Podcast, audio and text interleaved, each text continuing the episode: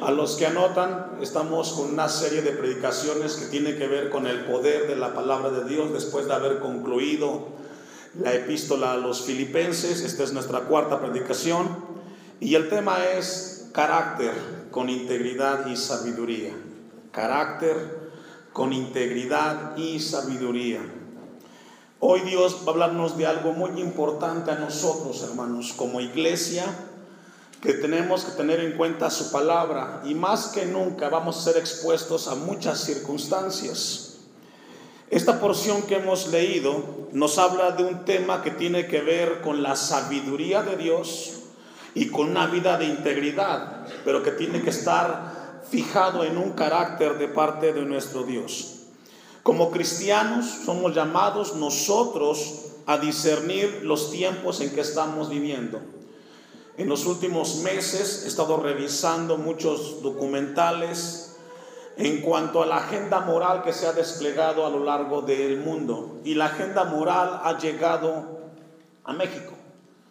Particularmente el mes de mayo, el 17 de mayo, el presidente de México, Enrique Peña Nieto, firmó una, unos documentos que mandó al Senado donde se promueve y se acepta lo que es la ideología de género o teoría de género.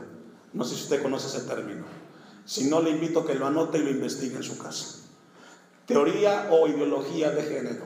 En este punto, el presidente de nuestro país habla y promueve acerca de muchos aspectos que el mexicano va a estar, va a tener que asumir y respetar. La ideología de género tiene que ver con aquellos principios o pensamientos donde ya no será la ciencia la que defina el género del ser humano, sino sea la cultura o su manera de pensar. Regularmente nosotros cuando nacemos por nuestros rasgos y características somos definidos hombres o mujeres. La ideología de género dice que tú ya no serás lo que te diga la ciencia, sino lo que tú quieras ser. Encontramos un pasaje, solamente le adelanto eso, voy a explicar un poco más a lo largo de la predicación. Somos llamados como iglesia nosotros a discernir el tiempo que estamos viviendo. Eh, veo a la iglesia de manera general, inclusive aquí donde estamos, a veces muy apática, muy estática, muy indiferente a las cosas de Dios. Esto que estamos a punto de enfrentar es algo que tiene que despertar las conciencias. El mundo no va a cambiar, va a cambiar el hombre o la mujer que decida cambiar en su corazón. El contexto del pasaje que hemos leído habla de los hijos de Isaacar como expertos para entender los tiempos. Todos los hijos de Dios somos llamados a discernir qué es lo que está pasando a nuestro alrededor. No solamente ser personas pasivas, Encontramos un pasaje donde los hijos de Isaacar, en el tiempo del rey David, recordemos que David era perseguido por Saúl. Ese es el contexto del versículo 32 de 1 de Crónicas 12. Y encontramos un momento en el cual David habla a los hijos de Isaacar y dicen que eran 200 principales. 200 principales. Esto nos habla acerca de un grupo de personas importante que David manda a llamar y dice que era entendidos en los tiempos. Esa palabra, entendidos en los tiempos, hace referencia a entender los asuntos públicos y el carácter de la nación que en ese momento estaban viviendo. Estas personas de Isaacar eran personas que er, estaban llamados o tenían como cualidad el revisar y ver cuál era el carácter de la nación, las tendencias actuales de su tiempo. Ellos tenían que en ese contexto estar muy atentos, muy cuidadosos. Y cuando David los llama a ellos, los llama para que ellos le indicaran a David cómo estaba la nación. David estaba siendo perseguido. Dios ya le había prometido de que sería el próximo rey de Israel. Pero manda llamar a este grupo de personas en los cuales les habla que tenían que ser hombres que entendieran cuál era el carácter moral, discernir cuál era la condición del el pueblo, de la nación en ese momento. Eran hombres inteligentes, que entendían los signos de los tiempos, eran muy versados en los asuntos públicos y políticos y que sabían lo que era correcto para hacer en todas las exigencias de la vida humana de acuerdo a Dios. Estos 200 hombres tenían esas características. Y ahora David los manda a llamar a ellos. Es necesario, por tanto, nosotros en nuestro tiempo, iglesia, revisar cómo está conduciéndose nuestra sociedad. Alguien definió esta sociedad como una sociedad la cual ha matado la verdad. En el siglo XVI, en el tiempo de la reforma y la famosa revolución, donde el hombre hace a un lado la cuestión de Dios y toma como estandarte la razón como la única manera que el hombre se conduciría a partir del siglo XVI, XVII hasta el pasado siglo, el hombre dijo que la razón sería el estandarte en que dirigiría al hombre. No sé si usted se acuerda, pero años anteriores cuando éramos niños, siempre nos decían los adultos, piensa lo que vas a hacer. ¿Se acuerda? Siempre le decían los adultos, fíjate, piensa las consecuencias. Bueno, el siglo pasado el hombre cambió la razón por el sentimiento. Ahora los padres a los hijos no les dicen piensa lo que vas a hacer. Hoy los padres han cambiado el lenguaje y a los hijos le dicen, ¿cómo te sientes? ¿Te sientes bien en el trabajo? ¿Te gusta lo que haces? ¿Te gusta la carrera? ¿Cómo te sientes? ¿Te sientes bien con la novia que tienes? ¿El carro te gusta? Ya no te dicen que pienses, porque el razonar es bueno. ¿Cierto o no? Pensar y saber las consecuencias es bueno, pero ahora esta sociedad ha cambiado la razón, la enterró, y ahora lo que se promueve son los sentimientos. Y es un caos total, porque no hay peor lugar o peor terreno para el ser humano que dejarte conducir por tus sentimientos. ¿Recuerda lo que dice Jeremías 17:9? Engañoso es el corazón y perverso más que todas las cosas. Dejar la vida en las manos de los sentimientos es el peor terreno que puede experimentar el ser humano. Y eso es lo que ha hecho la sociedad el día de hoy. ¿Cómo te sientes? ¿Te gusta el celular? ¿Te gustan los zapatos? Yo me recuerdo que antes, cuando éramos niños, el abuelo siempre me decía, piensa, razona, antes de hacer cualquier cosa. Y eso se falta hoy. Falta razonar las cosas, falta pensar. Por ejemplo, yo le pregunto a usted, cuando viene al templo, ¿piensa lo que puede recibir en este lugar o siente lo que piensa recibir o no? Porque a veces, yo me recuerdo que de niño nos decían, piensa bien que estar en el templo es el mejor lugar para ti. Es el mejor lugar, está cerca de Dios. Piensa en tu vida y será el mejor lugar. Y entonces, te gustara o no te gustara, ibas al templo, porque razonabas. Hoy usted le dice al hijo, hijo, ¿quieres ir al templo? ¿Te sientes bien yendo al templo? ¿Sabe qué? Nunca vas a sentir ganas de venir al templo. Porque tu carne no quiere estar aquí. Tenemos que discernir eso, hermanos. No podemos ser como la sociedad, la cual se deja conducir por el sentimiento. Hoy tenemos una crisis de valores. La agenda moral está desplegada en el mundo y México es parte de esa agenda el día de hoy. La crisis de integridad es una crisis de carácter, es una crisis moral y tiene que ver con una vida en la cual no hay un temor por las cosas de Dios. La crisis que vivimos hoy, particularmente esta semana, fuertísima en el mundo entero, consternados por los acontecimientos en Europa. Estamos viendo una sociedad la cual no razona, se deja conducir por sus sentimientos. Iglesia, tenemos que despertar. Tenemos que razonar en la palabra de Dios qué es lo que está pasando a nuestro alrededor y no dejarnos moldear por este mundo que nos envuelve con, con, comerciales, con pensamientos, con ideas y nos llevan a que vivamos dejándonos conducir por nuestros sentimientos. Lo que pasó en Francia, lo que pasa en Turquía, no es más que inclinaciones de hombres que se dejan llevar por sus emociones. Entender los tiempos de la sociedad en la que vivimos. Integridad es una palabra en el hebreo, además de las que en algún momento he mencionado, tom, t, u, m, que habla de algo que es completo, entero. Lo podemos encontrar en Josué 10:13, no lo busques, lo leo y dice, y el sol se detuvo y la luna se paró hasta que la gente se hubo vengado en sus enemigos, de sus enemigos. No está escrito esto en el libro de, Yacer, y el sol se paró en medio del cielo y no se apresuró a ponerse casi en un día entero. Habla de algo total. La integridad no es algo a medias, es algo completo y que somos llamados los hijos de Dios a tener. La sabiduría, por otro lado, que encontramos o que vemos en el tema que nos estamos predicando esta mañana, es la búsqueda de la sabiduría que tiene que ver con aquello que Dios nos enseña. Entonces Dios nos llama como iglesia a tener un carácter con integridad de frente a la sabiduría de Dios. Romanos 11:33, vaya conmigo, ahora sí al texto. Romanos 11:33 y dejo un apartado allí en el libro de Crónicas. La sabiduría es un atributo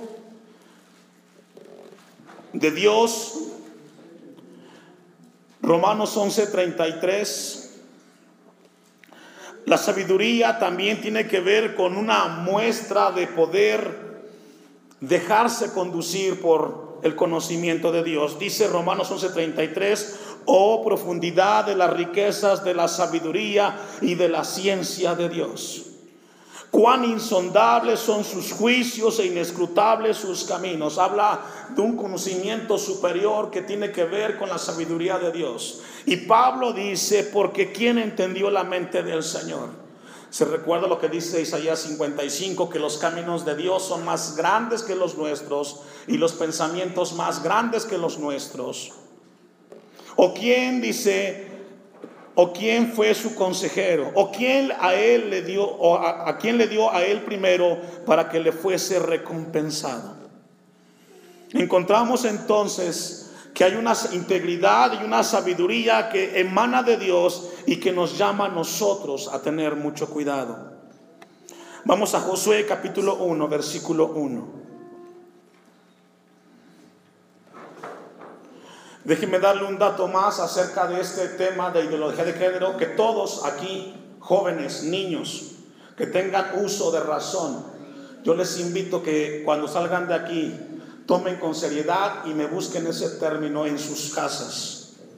En Estados Unidos, particularmente en Carolina del Norte, hace como tres meses hubo un conflicto en la universidad de Carolina del Norte porque en la universidad, como en todo el mundo, hay baños para hombres y baños para mujeres, ¿cierto? De acuerdo a su género. Encontraron un caso de una persona que se hizo una cirugía, se cambió de sexo, siendo hombre se transformó en mujer y cuando él llega a los baños, se metió al baño de las mujeres y las mujeres se asustaron, normal. Y dijeron, ¿qué está pasando? Sacaron al hombre y se armó una cuestión legal ahí. El punto de esto es que el hombre demanda a la universidad por racismo. Increíble. Lo terrible es que gana. Y que a partir de ese momento, la persona tendrá el derecho, al menos en ese lugar, de decidir a qué baño quiere entrar sin que se lo prohíban. Es crítico. No estamos muy lejos de él. Josué capítulo 1, versículo 1. Aconteció después de la muerte de Moisés, siervo de Jehová, que Jehová habló a Josué, hijo de Nun, servidor de Moisés, diciendo, mi siervo Moisés ha muerto. Ahora pues levántate y pasa este Jordán, tú y todo este pueblo, a la tierra que yo les doy a los hijos de Israel. Ya no está Moisés, le entrega el lugar a Josué para dirigir un pueblo, como dirigir una familia se requiere carácter. Si no hay carácter, no se podrá dirigir aquello que Dios está encomendando. El carácter en la Biblia se define como los rasgos distintivos de una persona. En el tiempo del, del Nuevo Testamento, cuando sellaban las monedas del César, había una máquina como la prensa de las tortillas. Y ponían ahí el metal y la imagen estaba incrustada en la prensa. Y para poder impregnar la marca del César, había que jalar esa máquina y presionar hacia abajo para quedar plasmada en la moneda el César. Eso es carácter. En términos espirituales tiene que ver con que la palabra de Dios sea aplicada a nuestra vida y ya, y ya no seamos ahora nosotros, sino que sea Jesús para poder ser la sal de la tierra y la luz de este mundo. Encontramos el pasaje de Josué, ya no está Moisés. Se le entrega la responsabilidad de un pueblo, como Dios te entrega a ti tu familia. Tres, yo os he entregado como lo había dicho a Moisés, todo lugar que pisare la planta de vuestro pie, desde el desierto y el Líbano hasta el gran río Éufrates, toda la tierra de los Eteos, hasta el gran mar donde se pone el sol, será vuestro territorio. Nadie te podrá hacer frente en todos los días de tu vida. Para tomar estas palabras que está aquí la Biblia refiriendo se requiere carácter, integridad y sabiduría. Le dice Dios a Moisés, a Josué, nadie te podrá hacer frente en todos los días de tu vida. Como estuve con Moisés, estaré contigo, no te dejaré ni te desampararé. Qué hermosa promesa de Dios, que hoy también es para usted y para mí. Esfuérzate y sé valiente, le dice. Esfuérzate y sé valiente. Porque tú repartirás a este pueblo por, heredad la tierra de la cual juré a sus padres que la daría a ellos. Esa palabra, esfuérzate y sé valiente, habla de que tendría que tener una actitud Josué. Tenía que tener una disposición. Siempre tenía que ser valiente. Siempre tenía que esforzarse. Los que tienen hijos en las escuelas o que tendrán eventualmente, ¿qué pasará cuando tu hijo enfrente esto de la ideología de género? ¿Qué va a hacer? ¿Qué vas a hacer tú como papá? ¿Qué va a hacer? Uno de los puntos en la educación de ideología de género es de que en las escuelas se establecerán libros de texto en los cuales además del género masculino y femenino habrá un neutro. Ya será el hombre el que determine qué quiere ser. En las escuelas se van a promover actividades para que los maestros, las instituciones puedan tener actividades recreativas para aceptar a aquellos que tienen un género distinto al nuestro. ¿Se imagina eso? ¿Qué le va a contestar usted a su hijo cuando su hijo le pregunta a usted, papá, me pasó esto en la escuela? Hoy encontré que en una actividad nos vistieron de mujeres a los hombres y a los hombres, perdón, a las, a las mujeres de hombres y a las mujeres y a los hombres de mujeres. ¿Qué vamos a hacer? Aquí la palabra nos habla en el versículo 7 que habla de una actitud de parte de Josué, de ser valiente y de ser esforzado sumamente importante que habla la palabra de Dios. Dice el versículo 6, eh, porque tú repartirás a este pueblo por heredad la tierra de la cual juré a sus padres que le daría a ellos. Solamente esfuérzate, versículo 7, y sé muy valiente para cuidar de hacer conforme a toda la ley. Esa frase para cuidar habla de responsabilidad actitud y responsabilidad de cuidar y de guardar lo que Dios nos ha dado. En los próximos años, y se acordará de mí, los jóvenes, el peor enemigo de la iglesia van a ser los derechos humanos. ¿Se acordarán? Por defender lo que antes era tolerante, hoy se volvió intolerante. Nos habla la palabra de Dios que Dios le da a Josué que tenga actitudes en la vida para dirigir al pueblo, pero también le habla de una responsabilidad, dice, para cuidar de hacer conforme a toda la ley. Eso habla de una responsabilidad. ¿Cómo cuidamos de guardar la ley? Obedeciéndola. Para los papás, se requiere un carácter para poder enseñar a los hijos. Se requiere un compromiso. Si tú no eres responsable con las cosas de Dios, no esperes que tus hijos lo sean. Sé el ejemplo, seamos el ejemplo. Es tiempo de despertar, iglesia.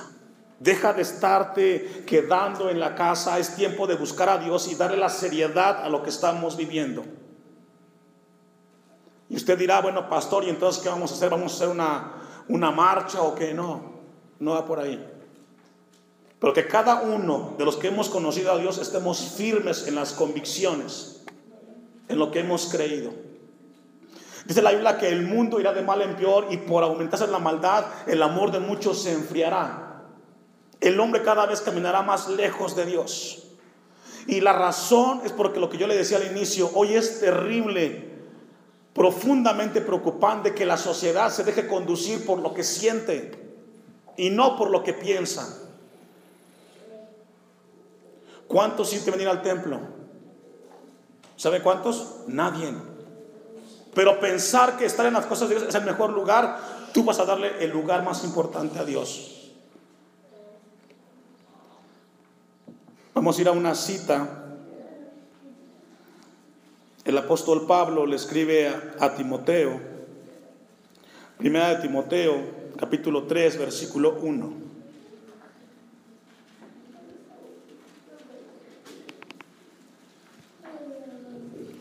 Primera de Timoteo capítulo 3, perdón, segunda de Timoteo 3, 1.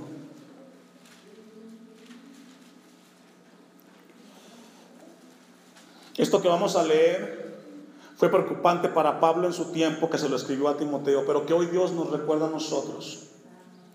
También debes de saber esto, no lo ignores Timoteo, no lo pases por alto iglesia en este lugar, que en los postreros días, esos días son los que estamos viviendo, vendrán tiempos que, viene un tiempo muy peligroso para la iglesia. ¿Sabe que viendo la historia de la iglesia, hasta el siglo XIX y tal a mediados del 20, regularmente la iglesia fue perseguida de afuera hacia adentro y llamemos cualquier cantidad de ejemplos. Pero siempre era de afuera hacia adentro. La perseguía el Estado, los lugares, las personas. Y se hacía fuerte la iglesia, porque se unían los hermanos y decían, no, ¿cómo que van a quitarnos el día de culto? Vamos a unirnos y vamos a seguir orando. Y si no quieren, nos reunimos en algún lugar, pero no vamos a dejar de leer la Biblia y ni de orar. Y se fortalecía la iglesia. Pero el pasado siglo que acabamos de pasar fue algo diferente.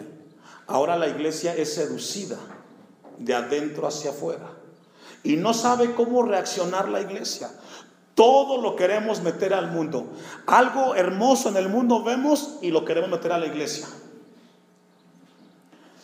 En la semana me comentaba un pastor acerca de una experiencia personal que me estremeció.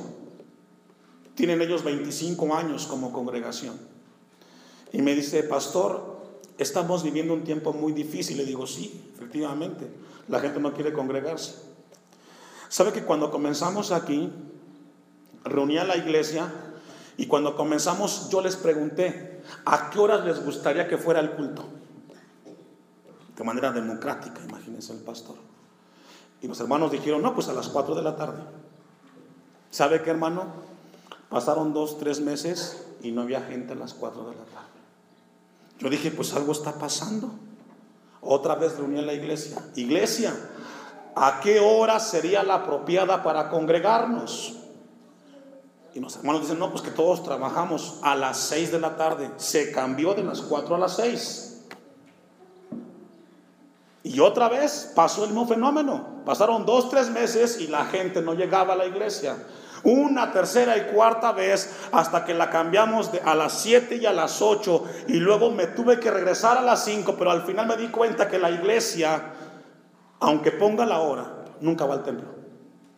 Porque el problema no es un horario, El problema es ajustar tu vida a las cosas de Dios. Nadie dijo amén, pero es amén. Son tiempos peligrosos. ¿Le dejamos al hombre que decida cómo conducir su vida o nos ajustamos a lo que Dios dice en su palabra? Son tiempos peligrosos, dice Pablo a Timoteo. Dos, porque habrá hombres amadores de sí mismos, ávaros, vanagloriosos, soberbios, blasfemos, desobedientes a los padres, ingratos, impíos. Características de personas que hoy vivimos, que se conducen. Lo triste de esto es de que mucho de esto que estamos leyendo sucede en las iglesias. Hombres así, con orgullo, implacables, blasfemos. Dice el 3, sin afecto natural, implacables, calumniadores, intemperantes, crueles, aborrecedores de lo bueno. Hoy a lo bueno le llaman malo y a lo malo le llaman bueno. Traidores, impetuosos, infatuados, amadores de los deleites más que de qué. Así es el mundo. Deja que tu corazón te guíe. Escuchaba el testimonio de un hombre de la congregación que fue a una iglesia, a una iglesia, a una consejería con un psicólogo. Y llega con el psicólogo y el psicólogo le dice, ¿qué es lo que tienes? Cuéntame tu vida. Y le dice el hombre, tengo un problema, soy muy mujeriego, me gustan mucho las mujeres. Y mi esposa quiere, ya se quiere divorciar porque soy un desastre. Pero tengo ese problema, me gustan. Y el psicólogo le dice, el problema no es tuyo, tú estás bien. Fuiste creado como hombre para andar con cualquier cantidad de mujeres. Habla con tu esposa que te entienda y te comprenda. Hombres, amadores de lo malo más que de Dios. Cinco, que tendrán apariencia de piedad, pero negarán la eficacia de ello. A estos que tenemos que hacer, evitar. Son tiempos muy difíciles, hermanos, los que, los que vienen a continuación. Vamos a concluir en Colosenses 2.8.